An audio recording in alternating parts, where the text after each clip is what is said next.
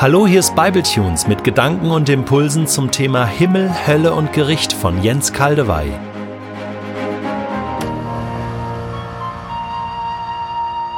Ich lese in der neuen Genfer Übersetzung Matthäus 10, die Verse 28 bis 30.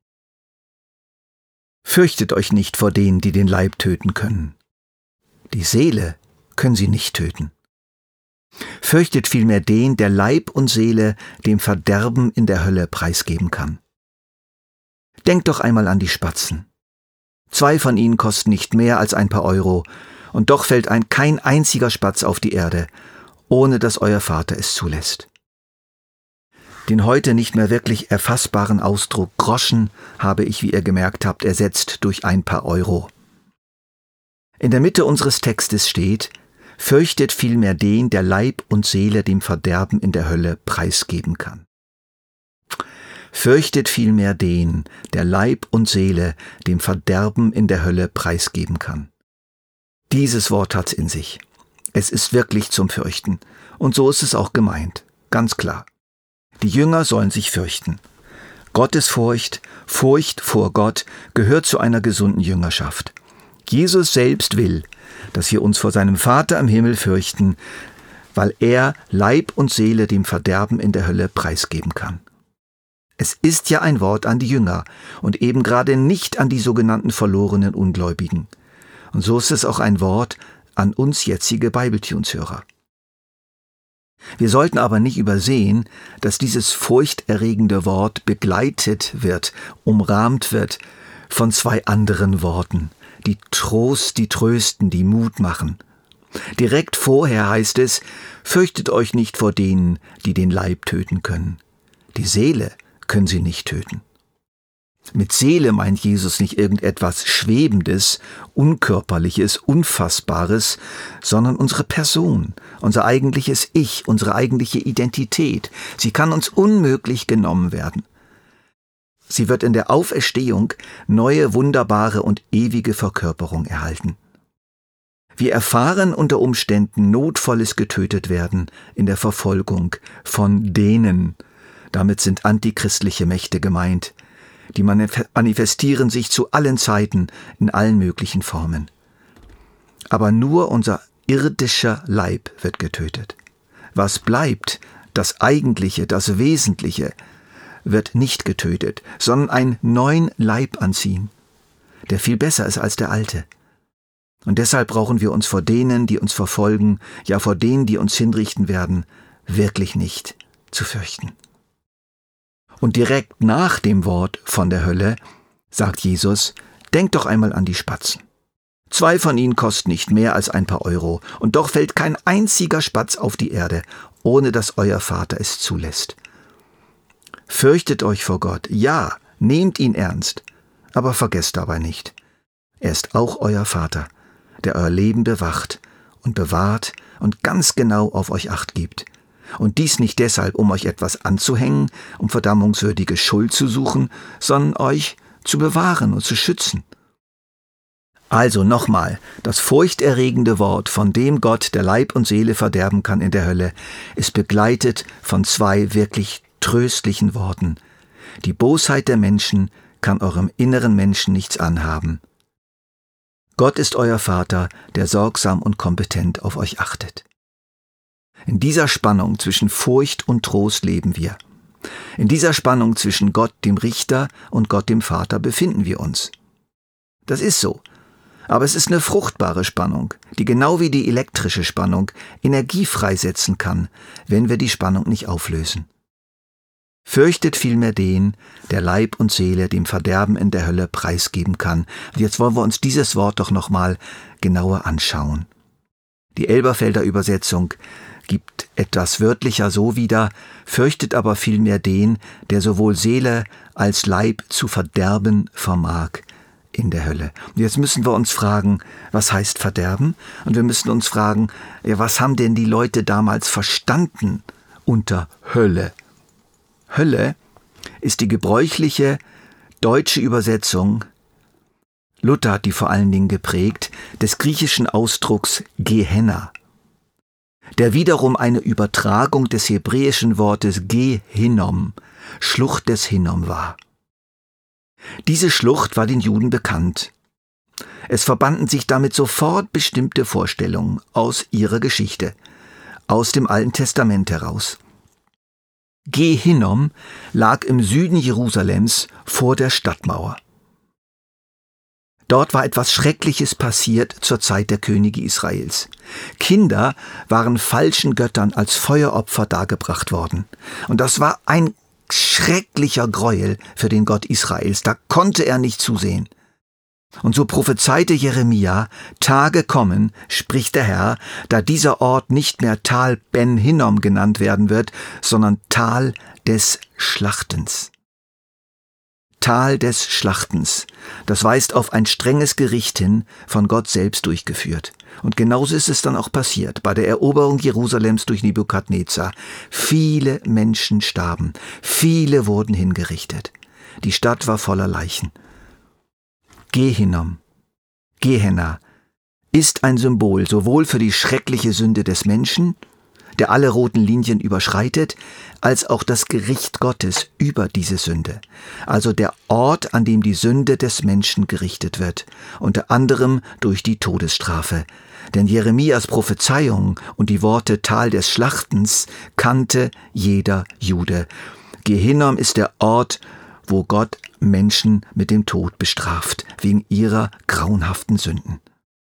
Und dann sind daraus verschiedene Vorstellungen im Judentum, entstanden, also in der Zeit zwischen Jeremia und Jesus, und die malten dieses Bild aus. Wir haben dann die verschiedensten Vorstellungen. Es ist auch die ewige Qual, aber es ist eine eine von mehreren Vorstellungen oder es ist ein Ort der Vernichtung, denn das ist ja das, was Feuer schlussendlich tut.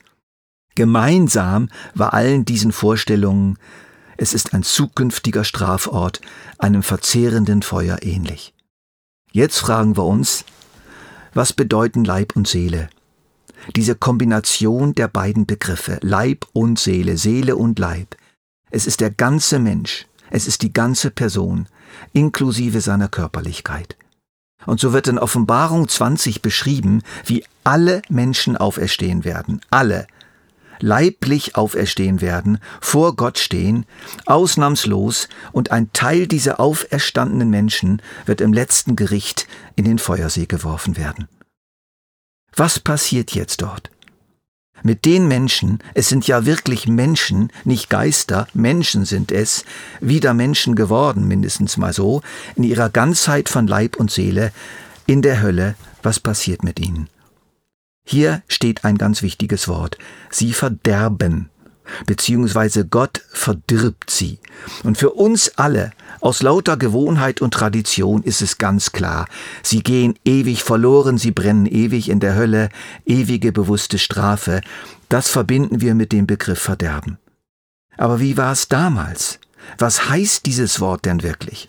Es ist nämlich eigentlich ein offeneres Wort, als wir uns das so vorstellen können, wir können uns eigentlich unter diesem Wort Verderben gar nicht so richtig etwas vorstellen. Es ist im Deutschen im Grunde ein relativ unpräzises Wort. Ich sag's noch einmal, gemeinhin stellt sich ein größerer Teil von Christen darunter eine ewige bewusste Qual vor, die nicht aufhört. Und dieses Hineinlesen geschieht aus Gewohnheit. So wurden wir größtenteils gelehrt. Und jetzt wollen wir diesen Begriff aber mal echt untersuchen. Ganz genau. Verderben. Apoleia im Griechischen das Substantiv oder das Verb Apolymie verderben, etwas oder jemand verderben. Und die Bedeutung dieses Begriffs ist in den damaligen Ohren relativ präzis und genau. In den allermeisten Fällen bedeutet das Verb in der aktiven Form umbringen, töten, dem Tod preisgeben, vernichten, umkommen lassen.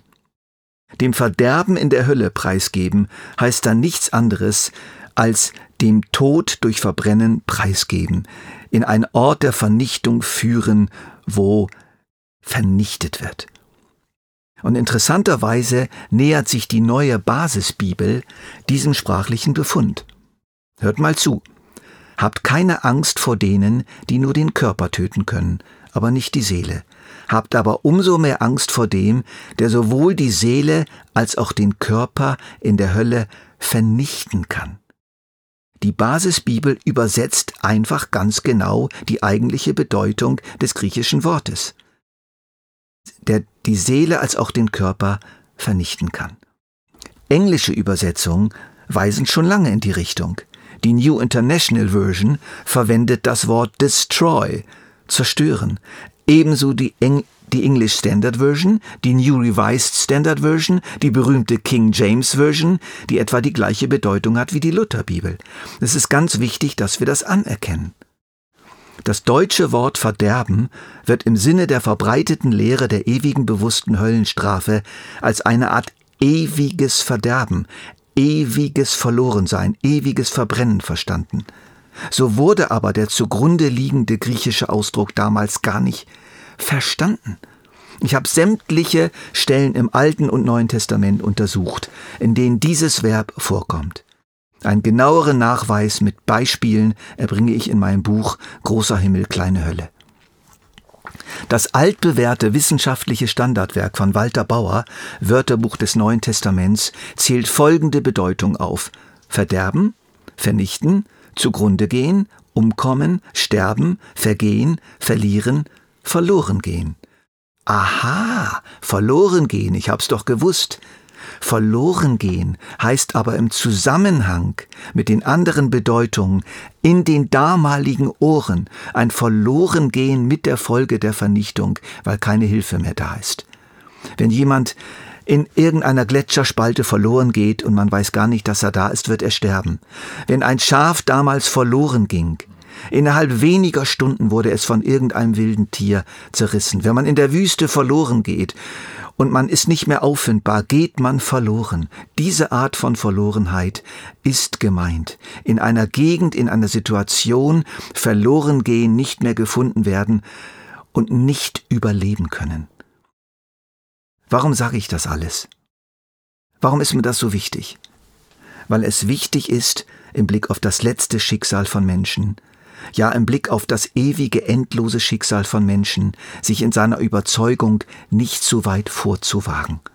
Vor allem, wenn sie nicht lückenlos und stimmig bewiesen werden kann. Ich rate zur Vorsicht.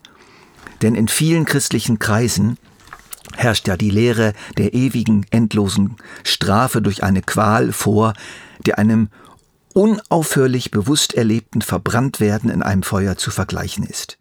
Und da gibt es nur sehr, sehr wenige Bibelstellen. Sie sind allerdings da.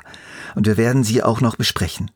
Es gibt aber auch eine Reihe anderer Stellen, wie unsere hier, die von einer Vernichtung in der Hölle sprechen. Und wenn man die zusammenzählt, sind das mehr Stellen. Man nennt das im Fachjargon die Annihilationstheorie, die Vernichtungstheorie. Beide Positionen werden in meinem Buch gewürdigt und verglichen. Leider oder vielleicht sogar Gott sei Dank lässt die Bibel hier einiges offen und liefert uns keine eindeutige, hieb- und stichfeste Lehre von der Hölle. Das wird uns zugemutet. Ich selbst bin zu einer Art Wahrscheinlichkeitslösung gekommen. Ich halte die Vernichtungstheorie für wahrscheinlicher aufgrund des Wesens Gottes. In jedem Fall, wir haben Grund, uns zu fürchten. Diese Furcht kann aber ausgehalten werden durch die anderen Wahrheiten im Text.